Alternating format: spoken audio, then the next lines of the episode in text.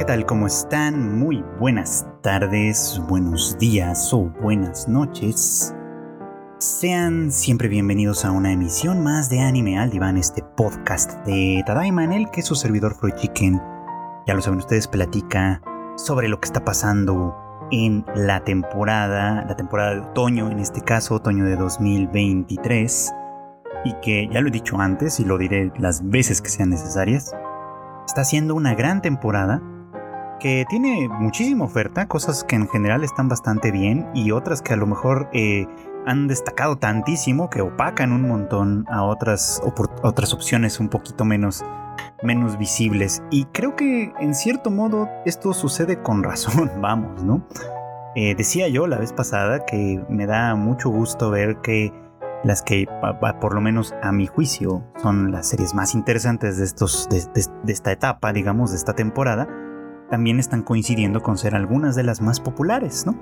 Y creo que eso merece la pena reconocerse y merece la pena obviamente discutir y hablar, pues obviamente de sus temas, ¿no? Y de hecho en esta ocasión me gustaría regresar a la conversación sobre Frieren, Soso no Frieren en japonés.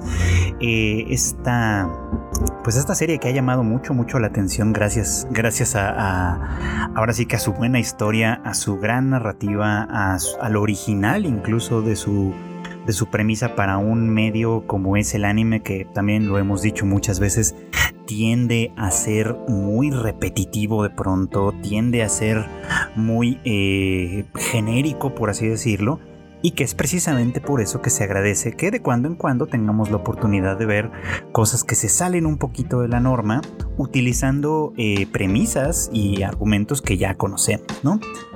Y es que bueno, si ustedes han estado dentro de una cueva y no han visto Frieren o no les ha llamado mucho la atención, les voy a platicar rápidamente de qué va, ¿no? Y por qué es tan interesante esto. Esta historia se centra en Frieren, una elfa que eh, forma parte, o formó parte más bien, del grupo de héroes, del equipo de héroes, digamos, ¿no? Que derrotó al rey demonio. Es decir, estamos en un mundo de fantasía, sí, muy a lo El Señor de los Anillos y muchas otras historias de ese estilo, por supuesto, ¿no? En la que eh, eventualmente, pues sí, ¿no? Alguien tuvo que hacer frente al rey demonio, derrotarlo, pues, ¿no? Y con ello traer eh, una esperada paz, digamos, ¿no? Como a este mundo. Y la historia comienza en ese punto, en realidad, ¿no? En el punto en el que ellos ya derrotaron al rey demonio, ya lograron este objetivo que muchas veces es el objetivo final de muchas otras series de, este estilo, de este corte. Y a partir de aquí, ¿qué sigue? ¿No? ¿Qué es lo que pasa? Y resulta muy interesante porque obviamente el personaje central, que es Frieren, que como ya mencioné es una elfa, eh, pues básicamente ha tenido una vida muy muy larga, mucho más larga que la de sus compañeros de aventura, digamos, y, se espera además que siga teniendo una vida extraordinariamente larga más allá de la vida de sus excompañeros, básicamente, ¿no?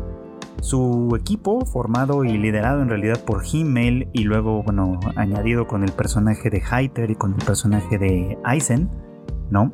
Eh, pues sí, ¿no? A diferencia de ella, este, son, pues son de razas mucho, mucho menos longevas, ¿no? Himmel y Heiter son son humanos, ¿no? Eh, Aizen es enano, de tal forma que pues él también tiene un, lapso, un margen de vida bastante largo, sí, pero ninguno se compara con Frieren, que para este punto pues mm, bueno, básicamente tiene eh, varios siglos en realidad acumulando de vida, ¿no? Y esta diferencia la va, eh, se marca en realidad muy desde el comienzo, ¿no? Cuando para ellos están festejando, ¿no? El final de la aventura, el haber logrado, eh, pues ahora sí que la gran hazaña de derrotar al rey demonio y todo lo que eso significaba. Para Frieren, cuando se despide de ellos, es como, bueno, pues fue un poco, fue, fue poco el tiempo que compartimos, pero, pero pues estuvo bien, ¿no? Y para ellos en realidad es algo muy significativo, ¿no? O sea, fue, fue una aventura de 10 años, se nos, se nos cuenta, ¿no? 10 años en los que recorrieron eh, pues ahora sí que una larga, una larga carrera juntos, ¿no? Este, enfrentaron un montón de cosas juntos. Y pues para Himmel y para, y para Heiter por lo menos, pero también para Eisen me parece, este, en realidad pues se trata de un evento que, que, que transforma mucho sus vidas, ¿no? Que las marca para siempre, que, las, que, que, que pone una circunstancia como muy definitiva en ello, una experiencia tan importante, tan grande, que, les cambia la vida de alguna manera, ¿no? Y, es interesante, ¿no? Que Frieden lo viera, al menos explícitamente hablando, pues como casi como una anécdota más en su larga vida, ¿no? Una vida en la que pareciera como que a medida que la vamos conociendo, sus, los eventos que, en los que transcurre esta existencia, pues son más o menos eh, escasos, como, como sin, como, escasos tal vez no es la palabra, pero sí como sin, sin que tuviesen demasiada importancia, vamos, ¿no? Y ese es el tema fundamental de esta historia y por eso es que me parece muy muy relevante discutirla desde, pues ahora sí que desde otro lugar, ¿no? Y el tema en, general, quiero decir aquí, es en la cuestión de la experiencia. Y bueno, pues es que eh, la cuestión de la experiencia es bien interesante y al mismo tiempo bien difícil de discutir como suelen ser las cosas que, eh, pues que de alguna manera nos atraviesan a todos, ¿no? O sea, hablar de, de las cosas más cotidianas que todos de alguna manera conocemos, identificamos, vivimos y podemos hablar con cierta soltura, en realidad es mucho más difícil de lo que parece, porque si pensamos, vamos, básicamente en qué es la experiencia, eh, qué la constituye, qué la forma, eh, cómo de alguna manera se representa y se manifiesta en nosotros, nos lleva a un terreno muy profundo de la psique humana que es bien difícil, insisto, de describir como tal de una manera que sea, vamos a ponerlo así, ¿no? Universalizable, ¿no? Y eso, y eso es lo que lo hace muy, muy interesante todo esto, porque, vamos, pensando en la experiencia, ¿no? Eh, eh, la única manera en la que los seres humanos accedemos, o bueno, sí podemos ingresar, digamos, como al terreno de la experiencia, es a través de la memoria, ¿no? Nosotros podemos pensar en algo que recordamos, por ejemplo, ¿no? Eh, y, a lo mejor si tratamos de resumir nuestra vida, como suele pasar en el consultorio de un psicoanalista, un psicólogo, que es un terreno que conozco bien, si tratamos obviamente de relatar nuestra vida, la relatamos a partir de recuerdos, a partir de experiencias. Y podemos decir, bueno, yo recuerdo eh, aquella vez en la que, pues no sé, me gradué y pasó aquello, ¿no? Puedo recordar las experiencias con mi primer amor, que fueron así, así, ¿no? Puedo este, referirme a cómo me sentí aquella vez que murió alguien muy cercano, en fin, puedo hacer como ese tipo de conexiones de alguna manera, pero que se basan básicamente pues en recuerdos, ¿no? En recuerdos que pudieron o pudieron no ser particularmente significativos, ¿no? Emocionalmente significativos, que es muchas veces el punto, ¿no? Eh, podemos recordar incluso cosas que a lo mejor hasta se nos hacen extrañas, ¿no? No sé por qué me acuerdo tanto de cierto episodio de mi vida que parece como completamente inocuo, como completamente sin ningún, como un despropósito, no, no sé por qué lo recuerdo tan bien, ¿no? Porque no parece que tenga nada asociado importante a ello, ¿no? Y en cambio a lo mejor esta otra cosa que es mucho más relevante, mucho más importante, no la recuerdo con tanta claridad, no tengo como alguna sensación vaga de cómo es eso, ¿no? Y esa es una manera de vivir la experiencia, ¿no? De vivirla hacia el pasado, ¿no? Decía a través de los recuerdos, tanto los que son muy vívidos y muy claros como aquellos que son más bien nebulosos, que de alguna manera no nos alcanzan. Y otra manera de vivir la experiencia, o de, de alguna manera pensar la experiencia, es a través de ciertos como landmarks, por así decirlo, de ciertos este, eh, puntos clave o momentos clave, eventos canónicos, vamos a poner, vamos a decirlo así, utilizando la terminología de moda, porque, eh, claro, ¿no? También podemos hacerlo así, a la manera de, la bucket list, de la lista de cosas que quiero hacer antes de morir, como fue, bueno, como lo, como lo planteaba más o menos aquel anime de verano, el de Zone 100, que todavía estamos esperando sus episodios finales, y que básicamente se trata de una especie como de acumulación de experiencias, ¿no? quiero hacer esto, quiero hacer aquello, este, ya hice aquello, ya hice esto, ya marqué de mi lista o ya taché de mi lista aquello que ya que ya pude hacer, etcétera, y todo eso de alguna manera se vuelve como una, pues sí, como ya lo decíamos también, de hecho cuando hablamos de aquella serie, como una suerte de acumulación de experiencias básicamente, de las cuales muchas pueden o pueden también no ser absolutamente significativas, pero es una postura, una forma de, básicamente, ¿no? Entonces, todo esto que platico a colación un poco es simplemente para tratar de poner como los puntos sobre las, bases, digamos, para lo que quiero platicar, que es básicamente esto de la experiencia. básicamente cómo se vive, cómo se, cómo se percibe y cómo se experimenta, valga la expresión, porque en el caso de Frieren y sus compañeros de viaje, tanto, tanto presentes como pasados de alguna manera, esto se vuelve fundamental y significativo y es el eje central de toda esta narrativa y por eso es que es de alguna forma tan interesante, ¿no? Porque hay una de las cosas que más me han gustado de esto y es que les voy a desviarme un poquito probablemente, pero es un poco como para tratar de transmitir la idea. Han visto la secuencia de opening seguramente, ¿no? Con esta canción interpretada por Yoasobi que se llama Yusha, que por lo menos en Crunchyroll tiene la conveniencia de que ya le pusieron la traducción, entonces muchos pueden darse cuenta de lo que va la historia, ¿no? De, bueno, de lo que va la canción, vamos, ¿no? Que es básicamente eh, lo que Frieren podría decirle quizá a Himmel, ¿no? De alguna manera, en el sentido de todo el tiempo que compartieron, el camino conjunto y, la manera en la que ella vive su relación con Himmel en términos de, de pasado ahora, ¿no? Pero hay un elemento gráfico que me gusta mucho y es al final del opening, ¿no? Donde, donde vemos a, como, como un paneo en, dos sentidos, en sentidos contrarios, digamos. Del lado izquierdo vemos al grupo de héroes con Frieren y del lado derecho vemos a su, a su nuevo grupo que va formando con Fern y con... Eh, ay, y con Stark, perdón, ya se me andaba yendo su nombre. Y que de alguna manera al irse este, abriendo la toma, Frieden queda en el medio, ¿no? Porque ella, pues sí, a final de cuentas forma parte de ambos de ambos sets, digamos, de experiencia, ¿no? Que, que, a lo largo del relato vamos viendo cómo de alguna manera van anudando y van conectando y van proveyendo de significado todas estas experiencias pasadas de Frieden que conectan de alguna manera con, el, con lo que estamos viviendo como un presente, ¿no? Y que, eh, que básicamente, pues sí, ¿no? Resignifican, que esa es la parte que me parece muy, muy importante, su experiencia anterior.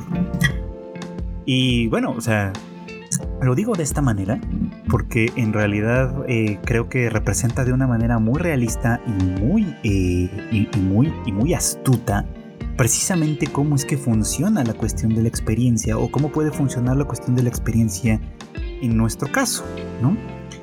Eh, y, no puedo más que asombrarme en realidad como de la clarividencia que en un momento dado tiene Himmel o tuvo Himmel durante el tiempo que compartió con, con ¿no?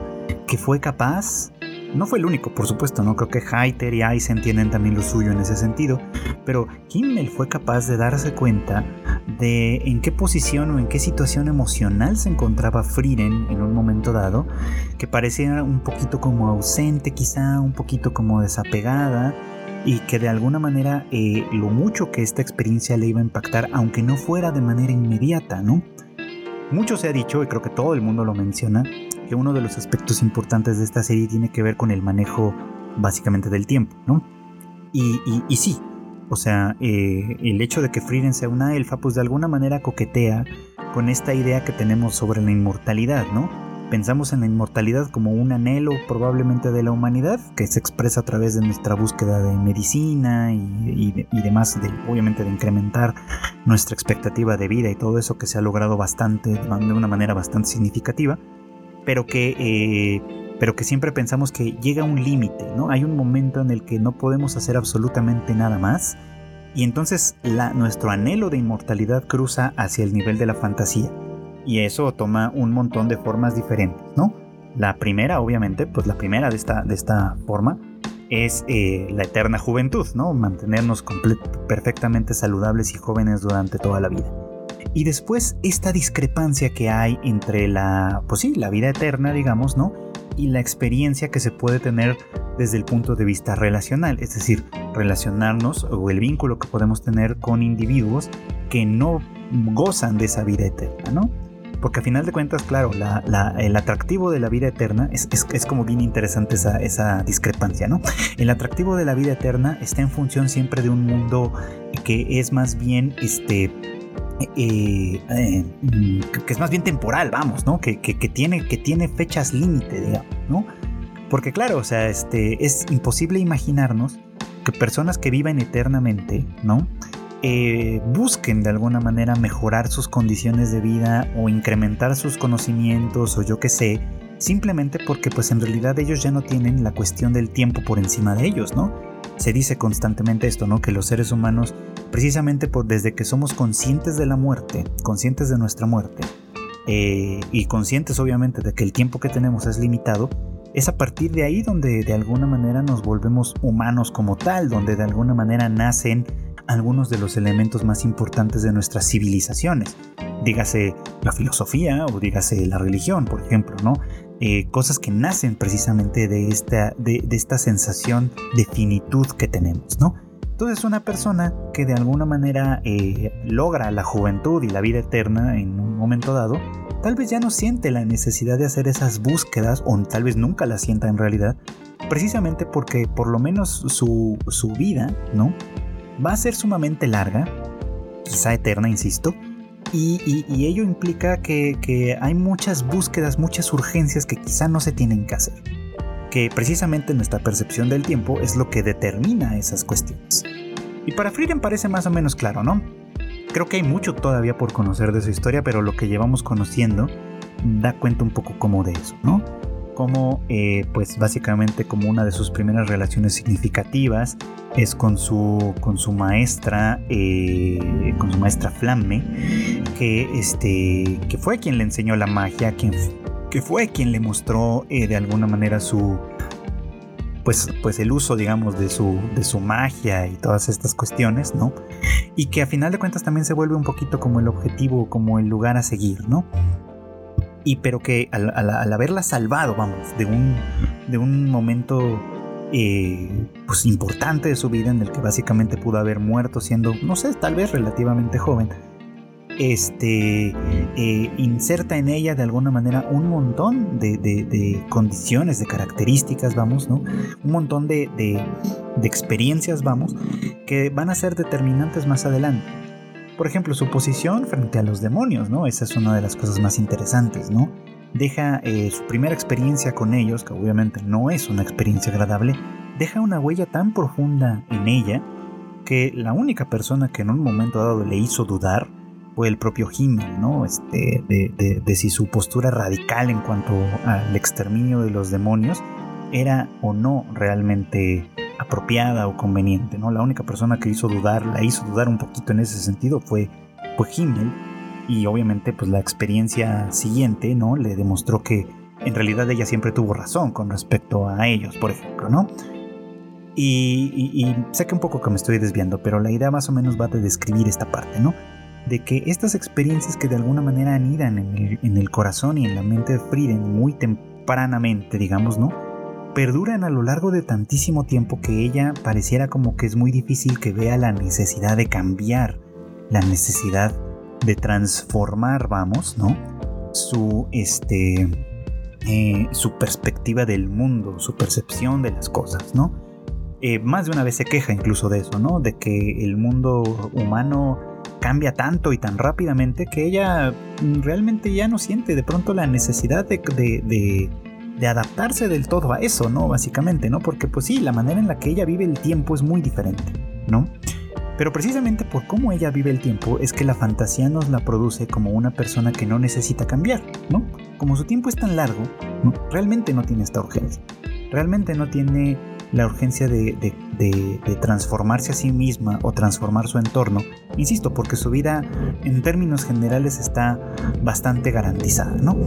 Y eso parece que la distancia de las personas con quienes comparte, ¿no? Muchas veces vemos ¿no? estas escenas que son medio cómicas en las que Frieden literalmente pierde el tiempo, ¿no? Como cuando eh, pues renuncia a seguir avanzando porque por el tema de la barrera en aquella ciudad y que dice, bueno, pues nos podemos esperar tres o cuatro años aquí tranquilamente.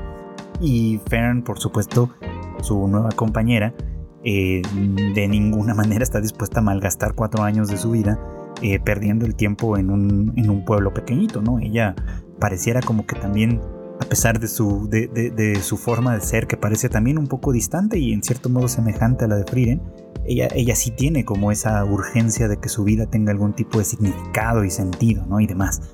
Este, y, fíjense cómo de alguna manera ahí toqué el tema, uno de los temas fundamentales, ¿no? la cuestión del sentido de la vida misma, ¿no? Que creo que es una parte importante y fundamental de cómo se construye esta historia.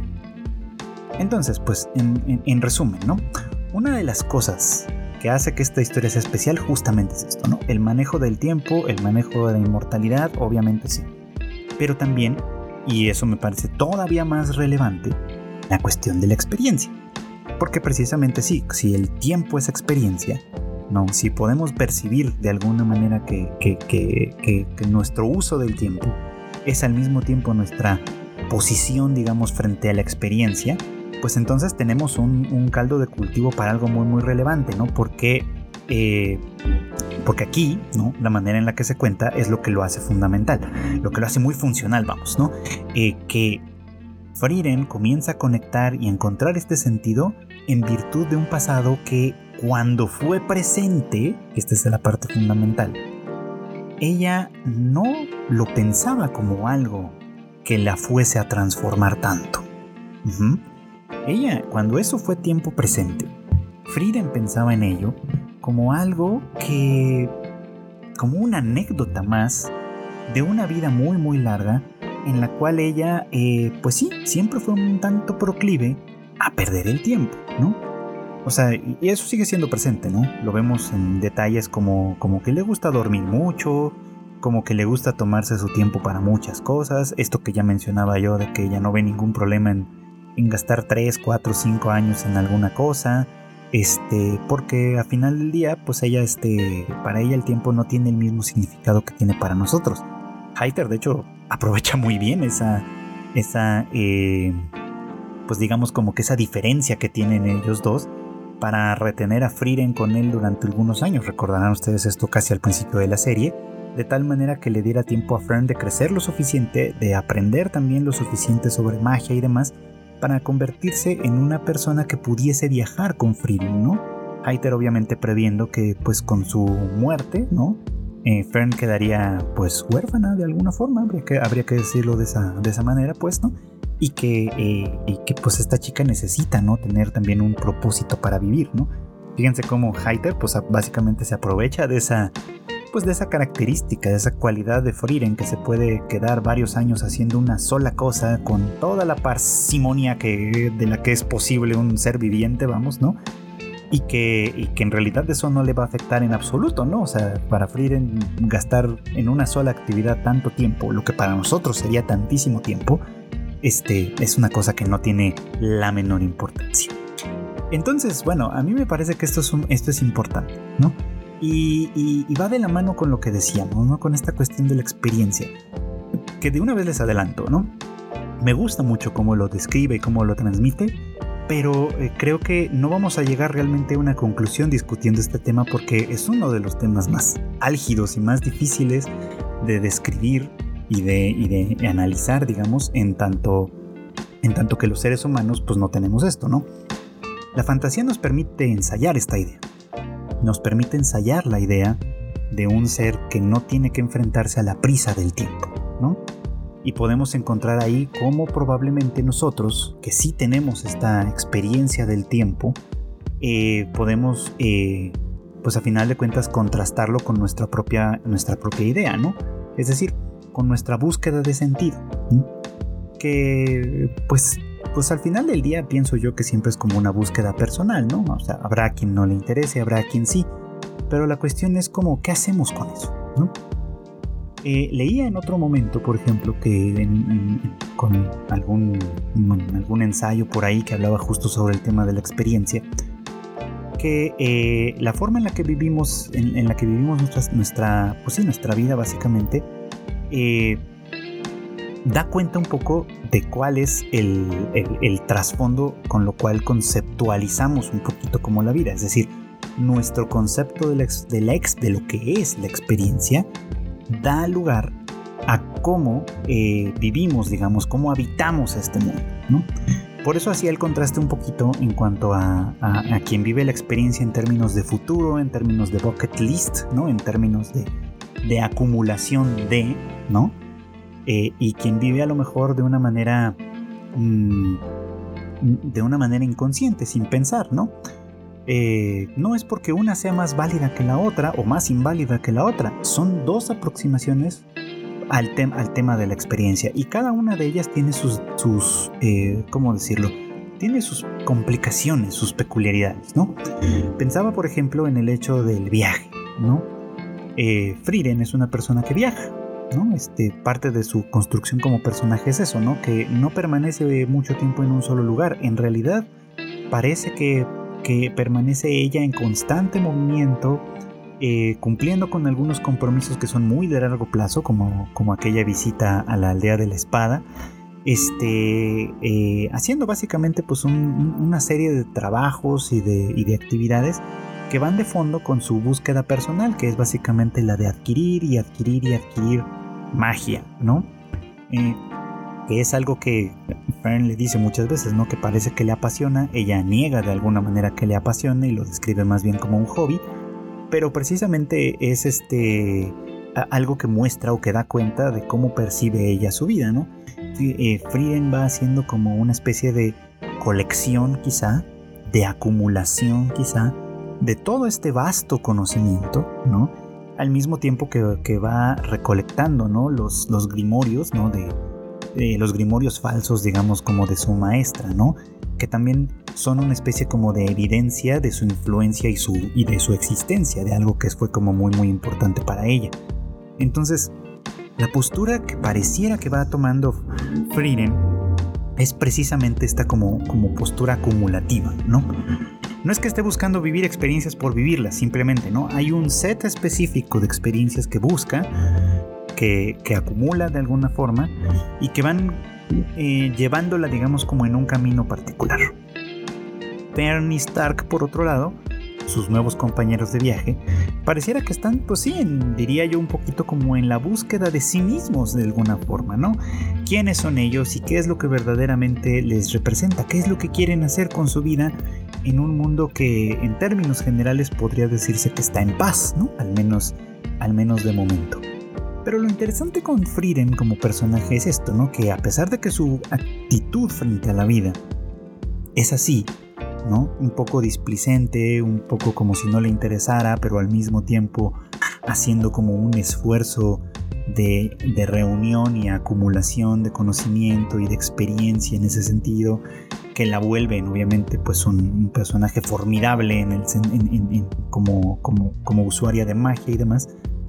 Ahora, justamente en su, en su nueva vida con Fern y con Stark, eh, va descubriendo algo que no había tal vez considerado del todo, y es precisamente cómo sus nuevas experiencias conectan con sus experiencias pasadas y lo decía hace un rato, las resignifican, ¿no? Uno de los grandes momentos de esta serie, por lo menos hasta ahora, que a mí me pareció precioso, es este momento en el que ella recuerda que, que Himmel eh, era aficionado a hacerse, a hacerse estatuas, vamos, ¿no? este, que, obviamente pues valiéndose de su, de su prestigio como el héroe que derrotó al rey demonio, pues hizo que, en distintos lugares del mundo se erigieran estatuas de él, ¿no? También hay estatuas del grupo, por supuesto, ¿no? Pero en particular estatuas de Himmel, ¿no? Que sirvieran como un recordatorio para las generaciones futuras de, pues de sus hazañas, ¿no? Y de las de las cosas buenas que hizo, ¿no? Y de los efectos positivos que dejaron sus acciones. Pero me pareció particularmente bello que, le diga él a, a, Frieren en ese punto que es para que ella no se sienta sola en el futuro, ¿no? y ella no lo entiende en principio, ¿no? Eh, ¿no? Porque, repito, ¿no? En ese punto pareciera que considera la aventura que comparte con ellos pues como una anécdota más, como una de estas cosas que que carecen de relevancia en una vida tan larga como es la de ella, ¿no? Pero que eh, va descubriendo poco a poco ese significado, ¿no? En la medida en la que va buscando en, en ¿no? Y en, en, estas estatuas que de alguna manera lo recuerdan, recuerdan pasajes específicos de esa aventura, recuerdan obviamente las cosas y las palabras que compartían, en fin, recuerda tantas, tantas, tantas cosas de que de alguna manera esas nuevas experiencias que comparte, que son casi como un reflejo o un espejo de sus experiencias pasadas, de sus experiencias anteriores, eh, le dan un significado distinto, ¿no? Porque entonces ella comienza a darse cuenta que aquella historia de su pasado, que esos 10 años que compartió con Himmel y los demás, fueron mucho más significativos de lo que ella creía. Que, que esas experiencias en realidad la transformaron sin que ella se diera cuenta, ¿no? Y que en realidad sus, sus formas de actuar en tiempo presente, si ella eh, profundiza mentalmente en ellas, es decir, cada vez que hace como estas conexiones entre el presente y el pasado, se da cuenta de eso, ¿no? Se da cuenta de que la Frieden de otras épocas tal vez no habría actuado así, tal vez no habría pensado aquello, tal vez no habría hecho muchas cosas, ¿no? Sino que lo hace ahora y se compromete en, distintos momentos y hace un montón de cosas en virtud precisamente de esas experiencias que ella consideraba que no eran tan relevantes. Entonces, eso es lo que me parece bello de todo esto, ¿no? Que, que, que Frieren está resignificando su vida, su vida, o sea, toda la experiencia pasada, que en buena medida pasa desapercibida para ella en una vida tan larga, comienza a resignificarla en el momento mismo en el que eh, estas nuevas experiencias la hacen, la refieren a ese momento en particular y a esa persona en particular. Digo, con Himmel es evidente que ella tuvo una, una, relación muy especial, que obviamente muchos pensamos que podría haber tenido ciertos tintes románticos quizá, pero que este, obviamente pues no sucedió, ¿no? En su momento, ¿no? Y que, y que ahora ya no puede suceder. Entonces es como, como si ella buscara en el recuerdo un poquito como al fantasma de Himmel, con quien no tuvo la relación que, que, a lo mejor de pronto la serie nos quiere, nos quiere mostrar que hubiera sido lindo que tuviesen, ¿no? Pero que no por ello es menos significativo. Y esto me parece impresionantemente bonito. Me parece de verdad bonito. Que, el hecho de que la relación entre ellos dos haya sido tan significativa, incluso para que incluso para Frieden que en el momento no se dio cuenta, ¿no? Esta resignificación de su experiencia pasada la ponga en una posición diferente y estas palabras de Himmel tengan mucho significado ahora, ¿no? Que ella obviamente sabe perfectamente bien que Himmel ya no vive es más, la serie nos lo recuerda constantemente, ¿no? Cada vez que aparecen estos, estos títulos, ¿no? Y en, los que se nos dice cuánto tiempo lleva Himmel muerto, ¿no? Y si a eso le sumamos, obviamente, la, vida relativamente larga que vivió Himmel y que todavía este, hacía una diferencia importante con respecto al momento de la aventura, básicamente para Friedan ha pasado casi un siglo de la aventura con Himmel. Y es después de ese siglo, después de ese casi siglo, digamos, ¿no? Que, eh, que ella está comenzando a, darle significado a estas cosas. Que ella está de alguna manera comenzando a, darse cuenta de este vínculo tan importante que tuvo con él. Y precisamente la forma en la que ella vive la experiencia, ¿no? Que también está conectando de nueva cuenta con, con su maestra, que está conectando con muchas cosas de este estilo. Vamos, incluso con, con Heider y con Ice y, con Eisner que vamos a, bueno, que estamos conociendo un poco más cada vez, ¿no? Eisen, perdón, estoy cambiando el nombre. Este, eh, vamos viendo cómo de alguna manera todo esto también es muy, es muy significativo. Y, y, lo que quería decir a final de cuentas, ¿no? Que a pesar de que la relación física con estas personas ya es imposible, este, bueno, con Eisen todavía no, pero ustedes me entienden, ¿no? Ya no existe como tal ese vínculo la huella que le, que le han dejado sigue siendo, es permanente, ¿no? Y en ese sentido es que la experiencia tiene significado. Nosotros, los seres humanos normales que no vivimos en un mundo de fantasía y de inmortalidad y de todas estas cosas, eh, tendemos a pensar en nuestra experiencia quizá a veces con cierto recelo. Esto yo lo sé muy bien como, como por mi labor como, como psicoterapeuta, vamos, ¿no? Hablar del pasado muchas veces es difícil. Porque lo reprimimos, porque lo olvidamos, porque tiene, recordamos a lo mejor cosas que parecen inconexas, porque pareciera que dentro de una larguísima cotidianeidad donde cada día pasa sin que hagamos, sin que pase nada realmente especial, ¿no? Conectar con el pasado y con nuestra historia de pronto es como Mm, incómodo, por decirlo menos, ¿no? Aburrido incluso para algunas personas, ¿no? Innecesario. Eh, muchas veces esto yo lo escucho, ¿no? En, el consultorio, ¿no? E incluso en conversaciones con otros profesionales del ramo, ¿no? eh, que muchas veces dicen es que la, psicoterapia que se enfoca de pronto en el pasado como que no tiene sentido, ¿no? Porque al final de cuentas lo que importa es el futuro, lo que importa es el presente, lo que importa es lo que podemos hacer hoy por las personas, no, no, no, lo, no que revisitemos un pasado que no se puede cambiar. Y este tipo de historias me hacen pensar en algo diferente. Me hacen pensar en que la percepción que tenemos del tiempo como algo lineal, que una vez que pasó ya deja de importar, ¿no? Es fundamentalmente equivocado. Porque, y lo hemos dicho en otras ocasiones, lo que nos conforma como individuos es básicamente esa experiencia. La hayamos vivido como la hayamos vivido, dándonos cuenta o no de eso, siendo o no conscientes de, esas experiencias, no importa. Hoy somos quienes somos en gran medida por lo que está detrás de nosotros.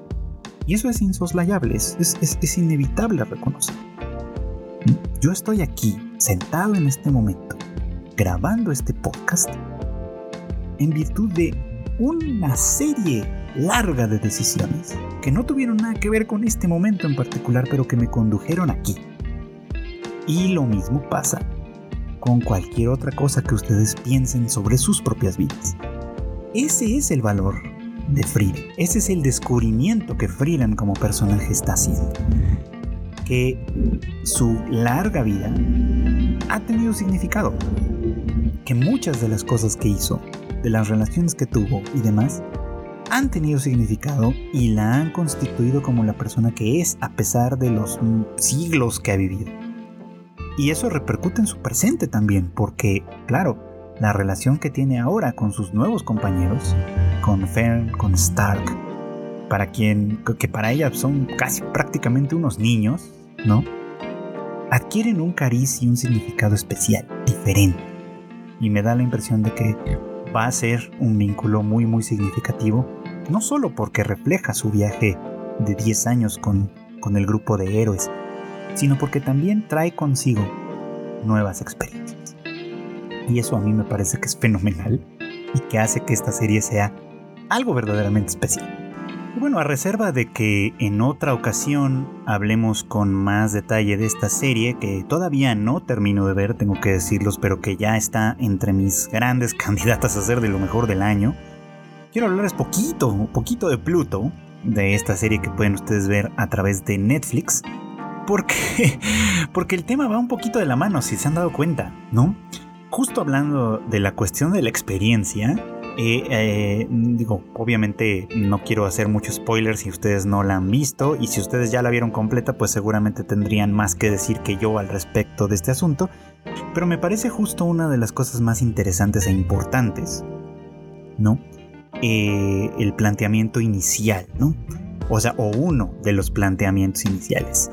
Eh, rápidamente, muy, muy someramente, Pluto es esta serie escrita por Naoki Urasawa, este mangaka que es conocido por, por títulos como 20th Century Boys y Monster, y que eh, en esta ocasión toma el universo y personajes de, de, Tetsuan Atom o, o, Astro Boy, como lo conocemos coloquialmente, esta obra clásica de Osamu Tezuka, para contarnos una historia en la cual eh, un, pues algo, ¿no? Eh, comienza a asesinar, vamos, a los robots y, de inteligencia artificial, digamos, más, pues más avanzados y más importantes de ese mundo en particular. Y bueno, uso a propósito la palabra asesinar porque en este universo en particular eh, pareciera que las, algunas inteligencias artificiales, algunos androides, algunos robots, pues no, han cruzado algunos límites que, nosotros consideraríamos todavía como humanos, pero que este, y que los hacen hasta cierto punto indistinguibles, por lo menos a simple vista, de quienes son verdaderamente humanos, humanos naturales, por así decirlo, y quienes no lo son, lo cual me parece como muy muy interesante. Y de hecho uno de los puntos que, se tocan en los primeros episodios es precisamente ese, ¿no? El tema de la experiencia. Porque a diferencia de lo que decíamos de los seres humanos, ¿no? Que básicamente la experiencia eh, pasada, podemos, podemos acceder a esa experiencia pasada a través de, de nuestros recuerdos y nuestros recuerdos, eh, a pesar de lo mucho que nos constituyen de alguna forma, no son realmente mm, memoria eh, fotográfica, digamos, ¿no? Sino que más bien son formaciones, deformaciones y reconstrucciones de eventos y experiencias pasadas con base en nuestro presente. Eso no lo dije hace rato, pero lo he mencionado en otras ocasiones. Y que, este, y, que básicamente hace que nuestra, o sea, que, que nuestra forma de ser, ¿no? No se base exactamente en hechos objetivos como tal, sino más bien en eventos y experiencias que son subjetivas, ¿no? Eso es de alguna manera lo que nos hace humanos. Y los robots son un poco distintos en eso, ¿no? Al menos en Pluto. Me gusta mucho que la serie dedica un buen rato a describir esta parte, ¿no? En la que ellos, los propios robots, se cuestionan un poco qué tan humanos pueden ser considerados dado que eh, por mucho que lo aparenten, por mucho que lo representen, por mucho que, actúen de cierta manera, este, eh, a final de cuentas su, su, forma, digamos, como de, experimentar el mundo es bien diferente. ¿Por qué? Bueno, por un lado, por la cuestión de los recuerdos, ¿no? Lo que, lo que los robots experimentan no es recordar como tal, es ingresar literalmente a un registro fidedigno, ¿no? De, la experiencia en sí como tal, ¿no? Un registro que puede ser retirado, copiado, revisado y en el que se le puede interferir de manera artificial. ¿no? Esa interferencia artificial es lo que, lo que en nuestro caso constituye una especie como de deformación subjetiva. O sea, nosotros tampoco recordamos objetivamente, más bien nosotros no recordamos objetivamente y nuestros recuerdos siempre están atravesados por esa subjetividad que es como una suerte de interferencia, digamos, en esos recursos pero en esos registros, perdón, pero que en el caso de, los robots en, Pluto, estos son básicamente ¿no? registros que pueden considerarse en términos generales fidedignos a menos que haya alguna evidencia de intervención como tal, ¿no? Pero entonces estos registros que son transferibles, que por, ejemplo, ¿no? en el caso de, este, estas primeras escenas en las que eh, este, visita a la, pues a la viuda, digamos, como de este robot policía, ¿no?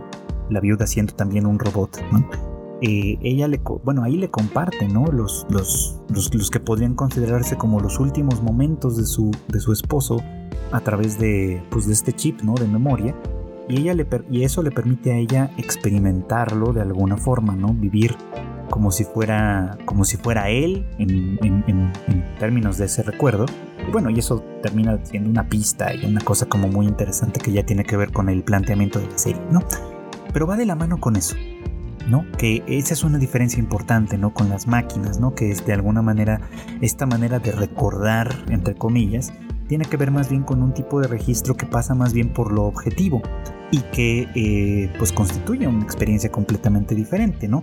Una experiencia que no es accesible a nosotros y que si lo fuese, pues nos distanciaría ciertamente o nos cambiaría ciertamente nuestro concepto mismo de lo humano en este punto, que eso es una de las cosas que me parecen relevantes. Lo otro que también eh, Pluto toca es la cuestión de la sensación, de la percepción. La, pues sí, lo que llamaríamos senso-percepción, que es una función que tenemos los seres vivientes, ¿no? Tiene que ver con cómo sentimos las cosas. Y bueno, eso es muy interesante, sobre todo cuando hacemos estos ejercicios como de conciencia, ¿no? En la cual, este, por ejemplo, podemos identificarnos como, podemos, por ejemplo, si le prestamos atención a nuestro cuerpo, podemos identificar ciertas cosas, ¿no? Como la posición en la que estamos sentados, eh, o parados o, lo que sea que estemos haciendo, ¿no? Donde tenemos las extremidades, si hay algún tipo de sensación particular, dolorosa, placentera o lo que sea en alguna parte de nuestro organismo. En fin, podemos identificar como esas cosas siempre y cuando les prestemos atención, siempre y cuando eh, hagamos ¿no? que nuestra mente eh, concentre, ¿no? digamos, como toda su función de atención, digamos, en estos puntos particulares de nuestro organismo y de nuestra experiencia en tiempo presente. Porque la experiencia no solo es en pasado, ya lo decíamos, también es en tiempo presente, ¿no? Y, y eso hace muy difícil, por ejemplo, que ciertas sensaciones puedan recuperarse de una manera fidedigna como tal. Es decir, por ejemplo, por poner, pues, por poner un ejemplo muy, creo que muy característico, que es el orgasmo, ¿no? Podemos saber que hemos tenido orgasmos, podemos reconocer un nuevo orgasmo cuando lo estamos experimentando, pero no podemos recordarlo al nivel de sensación. ¿no? Es, muy difícil recuperar esa sensación como tal, porque es algo que se experimenta a través del cuerpo nada más, ¿no? no a través de los recuerdos, no a través de la mente, porque es una sensación completamente objetiva, por así decirlo, desde, bueno, desde cierto punto de vista. Es una respuesta corporal muy, muy, eh, eh, muy así, digamos, ¿no? Como muy objetiva. Que, que, es inaccesible de manera completa, digamos, a través de la memoria, a través de los recuerdos. En Atom, bueno, perdón, en Pluto, en esta, en esta serie, ¿no? Es interesante porque justamente hay un momento en el que Atom, por eso, por eso el error, en el que Atom este, justamente habla sobre eso, ¿no? Como sobre, como sobre el, hecho de comer, ¿no? El hecho de, experimentar ese tipo de sensaciones imitando a los seres humanos, ¿no? Porque en realidad Atom no necesita comer, ¿no? Pero lo hace como parte de, estas estrategias, digamos, como de socialización y de normalización que vienen de alguna manera con la naturaleza de su existencia, también para, para él tienen una función particular, ¿no? Que es a través de la cual trata, intenta, este, pues, ¿cómo decirlo? Conectar, digamos, ¿no? Como con la humanidad, conectar con esta experiencia, conectar con... Y a través de ello tratar de entenderla mejor. Y uno se preguntará, bueno, ¿qué necesidad tiene uno de entender eso, no? O sea, sentarse a comer forma parte de una pues de una necesidad fundamental biológica, fisiológica, vamos, del cuerpo, no solo del cuerpo humano, sino del cuerpo de cualquier ser viviente del reino animal y demás, ¿no? O sea, comemos, ¿no? lo comemos y, hemos dotado de una, de, unas, de, una serie de artefactos culturales a esa cuestión de comer, ¿no? Nos, o sea, desde el, punto, desde el principio mismo de cocinar, ¿no? De transformar los ingredientes en, otro tipo de cosas a través de procesos que, son de cocina, por supuesto. Transformamos la comida en, circunstancias particulares, por ejemplo, como el desayuno, la cena, etcétera, que se, que se, que se constriñen a ciertos momentos. Es más, incluso ¿no? Pensamos en que hay alimentos, aunque no haya ninguna razón real para ello, pensamos en que hay alimentos que solo podemos comer en ciertos momentos del día, ¿no? Este, y que hacerlo en otros momentos pues se siente raro, se siente como equivocado, aunque no haya realmente ningún impedimento para absolutamente nada de eso, por ejemplo, ¿no? Este, hemos, y, hemos dotado a la comida, el momento de comer, incluso de, elementos como completamente ceremoniales, ¿no? Y no me refiero obviamente solamente a, las cenas, a los banquetes que se ofrecen cuando hay una boda, un bautizo, cualquiera de estas experiencias de alguna manera que se marcan y que la comida se convierte como un entorno alrededor del cual se constituyen como la, eh, en la cena de Navidad o yo qué sé, todas estas cosas, sino que incluso, ¿no? Este, decía yo, este, esta cuestión de tener horarios, las familias que son religiosas que a lo mejor hacen una oración como parte de la comida, en fin, como que todo esto, todo esto que constituye. Como este, estos elementos rituales dotados de alguna forma de cultura en cuanto a la en cuanto a una función fisiológica como ella, ¿no? Es lo que de alguna manera pareciera que Atom trata de experimentar a través de esa constante repetición de esa experiencia que en realidad eh, alguien como él no necesita, ¿no? Simplemente es como una especie de reconocimiento, vamos, ¿no? De que esta función fisiológica tiene también una importante función cultural y que eh, experimentarla de alguna manera es también una manera de integrarse, ¿no? Al sistema, a un sistema humano, digamos, ¿no? A una sociedad que ha convertido estos elementos en algo, pues en algo fundamental de su existencia y de su convivencia, ¿no? Obviamente, pues creo que la serie va a profundizar bastante más en algunos de estos elementos, ¿no? Seguramente en la medida en la que vayamos conociendo a los distintos personajes, en la que vayamos de alguna manera conectando con sus historias y dándonos cuenta, ¿no? Que a final de cuentas, este, pues incluso puestos en términos de fantasía, en este caso más bien de ciencia ficción, que también es una manera de ensayar distintas ideas que tenemos nosotros como, pues como seres eh, humanos que de alguna manera aprendemos mucho a través de las historias y a través de las narraciones, este, eh, pues vamos, ¿no? O sea, también de ahí de alguna manera se cuestiona esta cuestión de la, se cuestiona esta, esta, esta, este tema de la experiencia, vamos, ¿no? Y se, y se profundiza un poco como en ello a partir de lo que podemos imaginar que es la experiencia en cuerpos que no son los nuestros, que no están atados realmente a nuestras limitaciones temporales, eh, tecnológicas, vamos a decirlo quizá, y que de alguna manera sí, es esta, toda esta suerte de imperfecciones y de subjetividades lo que nos hace humanos y eso es muy muy interesante de señalar y de discutir y espero volver a este tema más adelante obviamente, ¿no? Cuando hablemos más en extenso de esta serie. Pero no quería dejarlo de lado, quería comentarlo un poquito, quería platicarlo un poquito con ustedes para obviamente ir sentando las bases para un episodio que vendrá más adelante, yo creo que sí, dedicado extensamente a Pluto. Y bueno, pues esto fue todo por hoy. Gracias como siempre por acompañarme en el anime del diván. Ya saben ustedes, este podcast está disponible todos los miércoles en algún momento del día en todos los canales o casi todos los canales de audio de podcast. Dígase Spotify, Apple Podcast y demás. Este para su conveniencia pues está disponible en muchas partes. Lo único que tienen que hacer es buscarlo como tal.